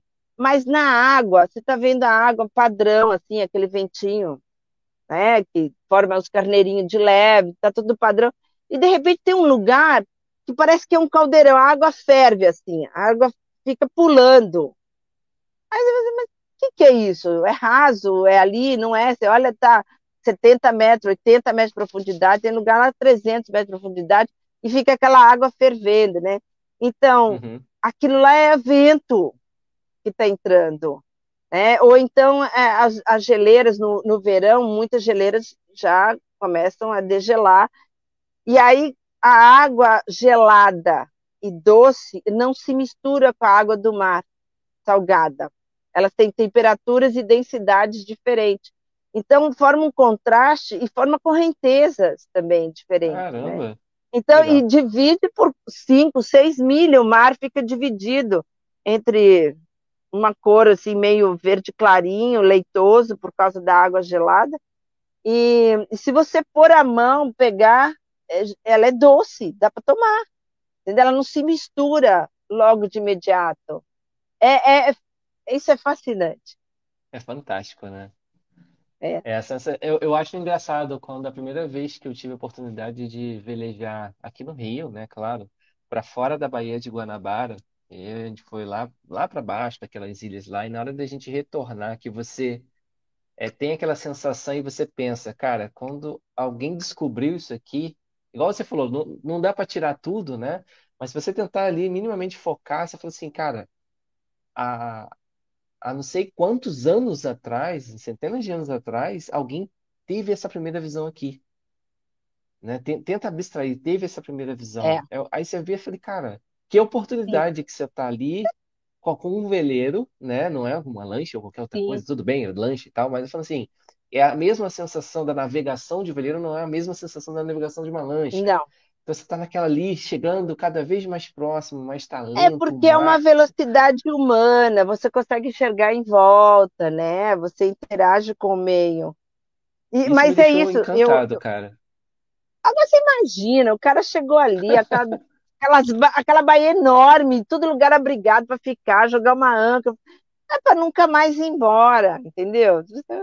Eu lembro que quando a gente desceu o ano 2000 com o Jairo e a Bruna do Jubarte, eles estavam com caboges na época, a gente foi descendo, descendo, descendo. Quando a gente chegou na, na Patagônia propriamente dita, sabe, já, já no, no Estreito de Magalhães, no primeiro fiordo que a gente, a gente só parou ali para dormir, porque no outro dia a gente ia fazer mais um outro trecho, né?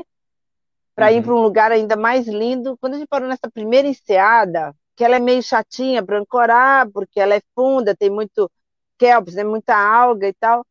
Aí a gente ancorou, ele virou para mim e falou assim, nossa, que lugar lindo, maravilhoso, eu quero ficar aqui uma semana. Eu falei assim, não, mas o de amanhã é mais bonito ainda. Ele disse, é impossível. E na hora que a gente chegou no outro, no outro dia, era ainda muito mais bonito. E, e, e, o terceiro foi o melhor de todos. E quando você vê, não tem o que é mais bonito. Cada lugar que você vai é diferente. E essa é uhum. uma, é uma característica bonita da Patagônia. É, no verão, no outono, na primavera e no inverno, você pode ir no mesmo lugar, ele nunca vai ser igual. Porque ele corresponde de formas diferentes a cada época do ano né? e até com condições de tempo também. Porque eu, por exemplo, tem um lugar que eu amo, que é Caleta Coloane. É um lugar no braço sudoeste, são duas baíazinhas com uma entrada estreita, uma geleira de um lado, umas três, quatro cachoeiras e umas pedras recortantes, você entra lá, aí você entra num bequinho, você amarra e você vê tudo aquilo, você vê a geleira, você vê as cachoeiras, é Ah, incrível, não tem, incrível. não E eu tem. já fui lá com, é, já fui lá com sol e já fui lá com chuva. Eu não sei qual que é o mais bonito, porque é porque te chama atenção cada vez que está um tipo de clima, é uma, um detalhe que vai te chamar a atenção, né? Uhum. e é fascinante. A gente tem um lugar lá que fala que quando você está cansado de ficar isolado, vai todo mundo para lá, que chama Caleta Oia, que é, é como se fosse uma panela fechadinha, assim, né? A gente brinca que é a- o sítio forte de Angra dos Reis. Aí você chega lá no auge do verão, tem cinco, seis barcos lá, né? É praticamente festa, porque você pode ficar semanas ali sozinho, semanas. Incrível, Aí incrível. muitas vezes a gente encontra, às vezes a gente encontra, principalmente em abril em diante, a gente encontra pescador. E nesses Uhum. lugares não adianta você ter dinheiro para comprar o peixe do pescador, né? Comprar a centoia dele. Então gente- é tudo troca, né? Então quando a gente vai para lá, a gente leva umas garrafinhas de cachaça, alguma coisa e troca, troca. É o que eu tenho. Uma vez tinha um barco francês, eles tinham acabado o álcool deles, bateram lá, olha, a gente pescou um monte de salmão hoje de manhã, filetamos tudo, mas a gente não tem álcool. É, vocês têm vinho, alguma coisa? Disse, "Ah, a gente dá uma cachaça. Aí disse, ah, valeu. Aí a gente trocou, tinha uns dois quilos de filé de salmão fresco, né? Nossa, Já limpo, incrível. tudo direitinho. E aí a gente deu meio litro de cachaça para ele. E ele disse, ó, Uhum. daqui meia hora a gente vai embora. Tá bom. Deu meia hora nada, uma hora nada, duas horas. A gente almoçou e os caras não saíram. E a gente tava num lugar que é uma baía muito estreitinha. Então, para eles saírem, a gente tinha que soltar um dos cabos nossos, para eles passarem. Então. E aí, é, por fim, eles não saíram, a gente foi buscar água, dali a pouco acorda, três horas depois aparece um francês. Disse, mas vocês não iam sair, não? Você, ah, com aquela cachaça, gente, só amanhã agora. Eles tomaram meio litro de cachaça em três, Ficaram por ali mesmo. saíram mais. Mas, mas uma coisa que você falou que eu achei legal. É, como é que. Tudo bem, é assim, eu sei que você prepara o barco, tem toda aquela quantidade de, de comida e tudo aquilo. Quando você está nesses lugares, fora essas barganhas, né? É, o que que tem perto para você se abastecer? Zero, Você nada, consegue? Ah, não, e, nada. e aí? O mais perto, se você está navegando do lado chileno, você vai ter Porto Ilhas. Vai ser Uhum, uma, da Caleitaola lá, 70 milhas. né? A primeira cidade para você se abastecer, 70 milhas. Então, todo planeja, isso é uma coisa que exige a alta latitude. Você tem que ter um planejamento, porque se tiver mau tempo e você não puder sair por uma semana, geralmente a gente leva, por exemplo, uma, um passeio que vai durar uma semana, a gente leva comida para um mês e meio, entendeu? para garantir De- mesmo, né? desde Porque, lataria, coisa assim. É, para garantir, para garantir. Água não, porque água é fácil. Todo lado tem cachoeira daquelas geleiras, você pega água fácil. Praticamente 80% das ancoragens tem água doce, potável, que você pode pegar. Então, a água é o problema. Agora, diesel também. A gente leva combustível para uhum, ir e voltar de, de, de, se precisar no motor e fora para o aquecimento, né? Porque a bordo a gente tem três formas de aquecimento, uma é, com gasolina, que é o gerador que põe o- os elétricos, a gente tem o, um tipo um V-basto que é a diesel e a eletricidade, e tem um que é quando o motor está ligado, é um radiador que a a água quente do motor aquece ele, então todo o ambiente da sala e da cozinha ele é aquecido. né? Então, quando lá fora a gente está navegando com 5, 8, 8 de temperatura, lá dentro está entre 16 e 18. Né? tá quentinho, Então, né? Tá- porque também não pode estar muito quente lá dentro, porque você está com um- umas três camadas de roupa. Aí você entra, tira de cima, mas você não vai conseguir tirar tudo. Aí, na hora que você tiver que sair correndo ali, né? O que a ter gente procura é que ninguém faça um turno maior do que uma hora e meia, para não perder Uhum, muito calor, porque você também, nesse aspecto, você tem que se recuperar rápido, né? Então fica difícil. E a gente tem uma alimentação muito rica em carboidrato, gordura e, e proteína. E quente, a gente sempre tem uma comida forte ali, ó, para recuperar o pessoal que que está saindo do turno para comer. Legal. E uma trip dessa para Patagônia, vocês, tipo assim, fica quanto tempo? Qual o tempo máximo assim que se dá para toda essa preparação para Ah, vocês conseguirem ficar? Depende também do veleiro, né? Depende olha, do. geralmente, dependendo do percurso, é entre 10 e 12 dias. Porque navegar mesmo são Uhum. cinco dias, seis dias, dependendo do, da- do lado que você vai, mas você tem que considerar um mau tempo, né? É Então, verdade. não dá para você, você, ah, não, dá para fazer em quatro dias isso tudo, ancorando uma vez por dia e tal. Mas Uhum. pode ser que você tenha que ficar um ou dois dias parados e aí não consegue voltar. Ou então você consegue nav- navegar entre os fiordes, porque ali é- tem menos vento, mas não consegue voltar para o Beagle para voltar para Porto Ilha, entendeu? Hum, Então você tem que entendi. esperar uma previsão. Então é isso. Você tem que aprender a lidar com o que tem. O mais engraçado é que o pessoal a bordo nos cinco dias começa a ter síndrome de abstinência de internet, né? Porque É lá não verdade. pega É, nem pensamento ruim. Lá não pega nem pensamento ruim. Depois de Porque cinco, às cinco vezes, dias né, já começa. Vamos lá, antes, que- é, não, a é gente pode. Não, a gente conversa muito com o pessoal antes de vir, lógico, e porque as pessoas, ah, não, mas é porque não tem noção. é não- lá, Sim. às vezes, se a cobertura de nuvem, se for nuvem de neve, então, você não tem nem satélite para ter posição de GPS, né? Então, tudo a gente trabalha lá com Caramba. guia, com carta, com um monte de coisa, porque é, às vezes não tem cobertura. O rastreador, né, o, tanto o, o Spot quanto o Enrich, ele sofre com isso, porque além do que tem as, as montanhas altíssimas, lá tem montanha de 3 mil e poucos metros, 4 mil ali na Cordilheira Darwin, e se você está entre eles e não tem, e tem cobertura de nuvem, acabou, não, não tem, não tem sinal, nem de satélite, nem de GPS, nada. Então, tem que aprender a lidar com isso também. E Caramba. é, uma, É é, muito é Hum. muito interessante porque a Marinha sabe onde a gente está. A gente conversa, olha, estou indo de um lugar para o outro. Você troca de lugar, conversa com eles no rádio outra vez, né? Então eles têm uma noção de onde você está. Só que as É pessoas que estão estilo, em, né? quando as pessoas estão em terra, né? Quando você deixa alguém em terra e você fala que você vai para um lugar desse, eles ficam meio loucos. A primeira vez que eu fui, eu deixei, eu só avisei meu filho e uma, uma amiga minha que é navegadora, que era meu contato de emergência. Eu falei assim: pode ser que eu fique muito tempo sem aviso. E muito tempo é dois meses para cima. E eu fiquei 45 dias sem dar notícia. Porque não pegava, o satélite passa a cada 20 minutos.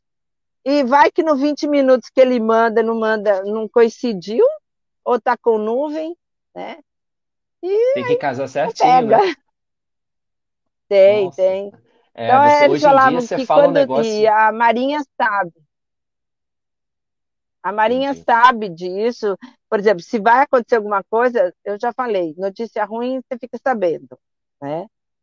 E tem, eles têm forma de se comunicar, você deixa um contato para para emergência, então eles vão, vão comunicar. Então eu falo, nenhuma notícia é boa notícia.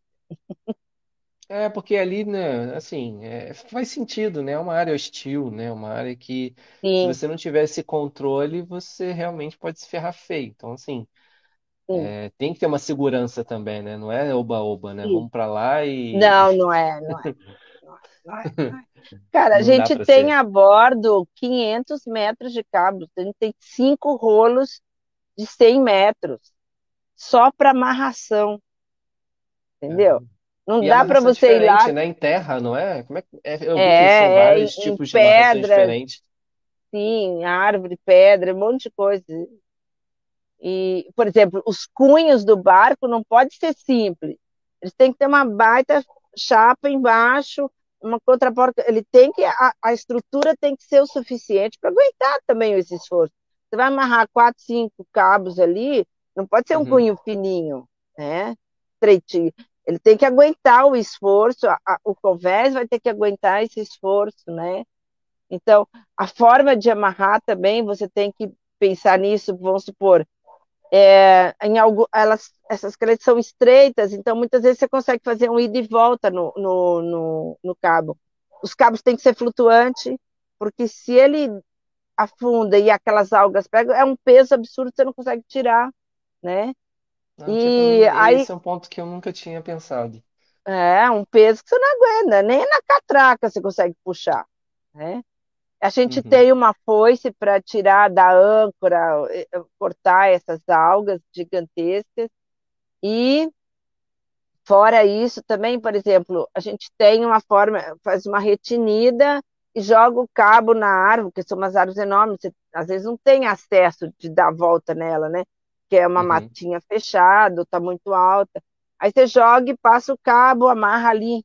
Né? Se não der para fazer o ida e volta, faz o nó já dentro da água ali, porque para soltar fica mais fácil, porque do mesmo jeito que você tem que estar bem amarrado, você tem que soltar rápido, É né? verdade. É, o- todo nó tem que ser muito bem feito e confiável, porque ele tem que prender bem, mas ele tem que soltar mais rápido ainda, se você precisar. Então, a gente tem que pensar na, nos dois aspectos, né? E isso é muito interessante, porque você chega, não sei, ah, vou ancorar ali. Não, você dá uma voltinha, olha como é que está a profundidade, olha em volta, olha as árvores, olha as amarrações que você vai poder fazer, da onde vem o vento, né? Como é que você vai ficar Uhum. com relação ao vento? É, então, isso, isso é legal porque exige de você, sabe? Observação, conhecimento, técnica. E todo dia a gente aprende alguma coisa ali. Não, é incrível. Realmente, você falando assim, eu tô tentando imaginar. Tudo que você tá falando, eu tô tentando imaginar as ações, assim, sabe? Do que tá acontecendo, dos cabos, assim. E. Nossa, cara, que bacana. Que bacana, Cris. Na boa. Muito legal mesmo. É, Se eu, se eu, se é eu, se muito. eu pudesse, eu ficava aqui, é, sei lá, ainda tem muita, muita coisa para conversar. E para você ter ideia, eu Verdade. acho que o teu, do teu já foi o maior podcast meu aqui, que normalmente eu tento colocar mais ou menos uma hora, uma hora e dez, Ah, tá uma uma hora e hora e meia e já. Uma hora e meia ainda. E com certeza tem muita coisa para conversar. É, mas eu sempre falo que todas as pessoas que estão aqui, em algum momento, elas estão, já estão convidadas para a gente conversar sobre outras coisas, porque é igual como eu te falei, né? É, Eu não tento manter roteiro. A gente foi conversando aqui, foi, foi engrenando no assunto, vai Vai no indo. assunto, volta no outro e as coisas vão indo, né? Então, com certeza vai ter muito, muito outros assuntos para gente, tá? Não sei se você quer colocar alguma coisa aí sobre seus projetos, sobre alguma coisa que está acontecendo por agora, é, de tudo que você tem Bom, andando, fica à vontade, quem tá? quer, sim, vou falar, para quem quer ir para a Patagônia, a gente está naquele stand-by de aguardar as fronteiras marítimas do Chile abrirem. Elas ainda estão fechadas, era para ter aberto em outubro, passar para novembro, agora primeiro de dezembro, a gente não sabe nem se vai abrir em dezembro.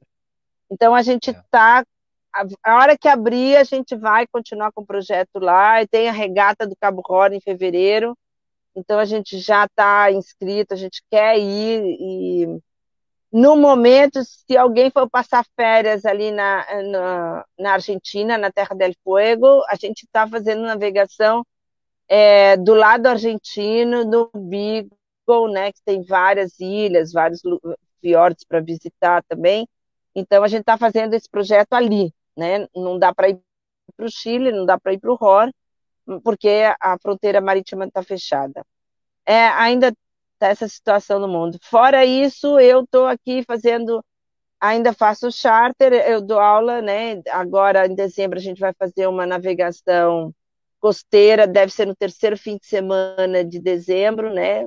Para mulheres, desculpa aí, vai ser só, essa vai ser uma, uma equipe só feminina. Às vezes eu faço mista, casal e tal, mas essa vai ser só Uhum, uma turma de navegação costeira, e a ideia é fazer assim, na- estimada, com carta, marcação, marcação de ponto, iso- ah, de ponto notáveis em terra, e aquela coisa assim, vão ser 120 milhas e de volta, e sem, sem, sem parar, né? Sem, sem uhum. escala para dormir.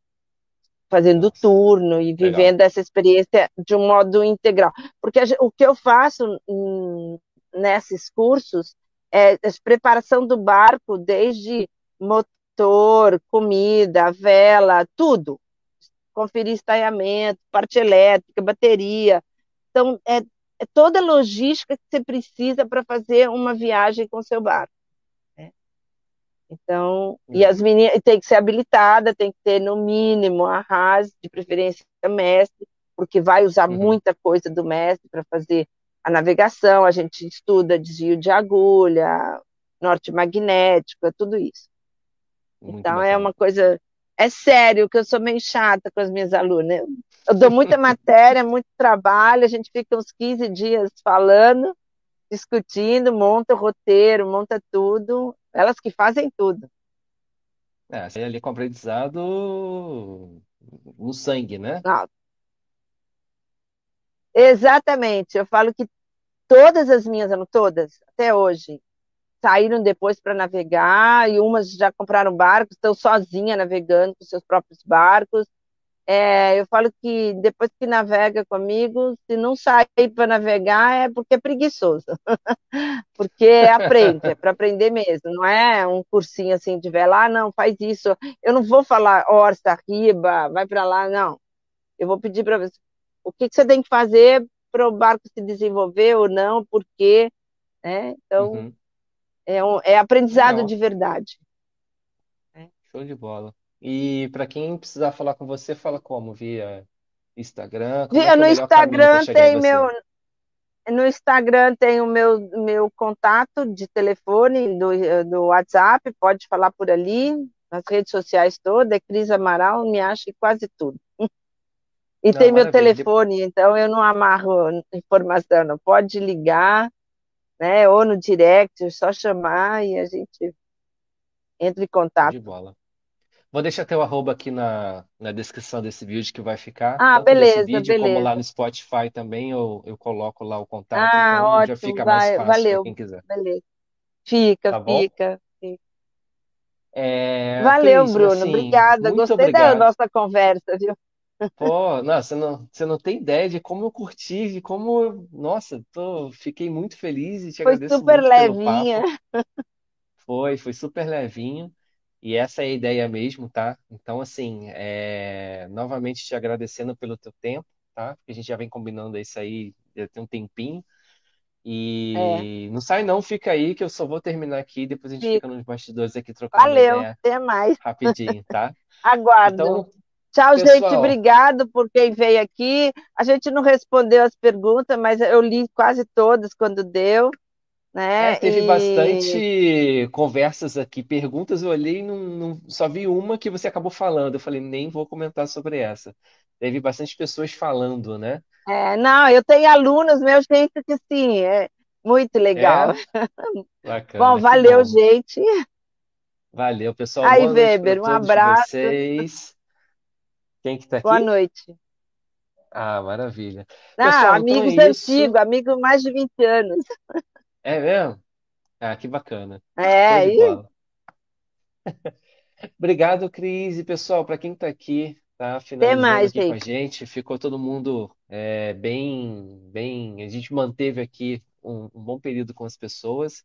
Então, até a próxima semana, tá? Quarta-feira que vem, é, a gente vai estar com um projeto diferente do Tá no Mar, né? Amanhã a galera vai saber, mas a gente está com uma temporada, a gente vai falar aí de arraiz, vela oceana, vela oceânica e um pouquinho até de canoa também, que tem uma questão de canoa bem interessante de um pessoal que está buscando o arraiz. Então, é, eu tentei pegar esse meu momento que estou tirando o arraiz, então vou colocar também para a gente poder falar sobre isso, tá? Então, Amanhã a gente vai estar lançando essa temporada aí de dezembro, tá? Para a gente fechar um ano bacana. E boa noite a todos aí e obrigado. Valeu, pessoal. Um forte abraço.